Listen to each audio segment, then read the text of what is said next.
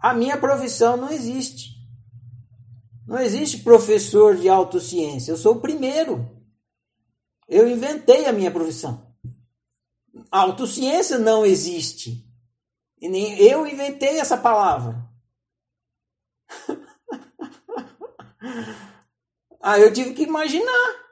Era muito mais fácil para mim ser professor, ter uma profissão que já é padrão, né? Vai lá, vai ser professor de matemática vai ser professor de química.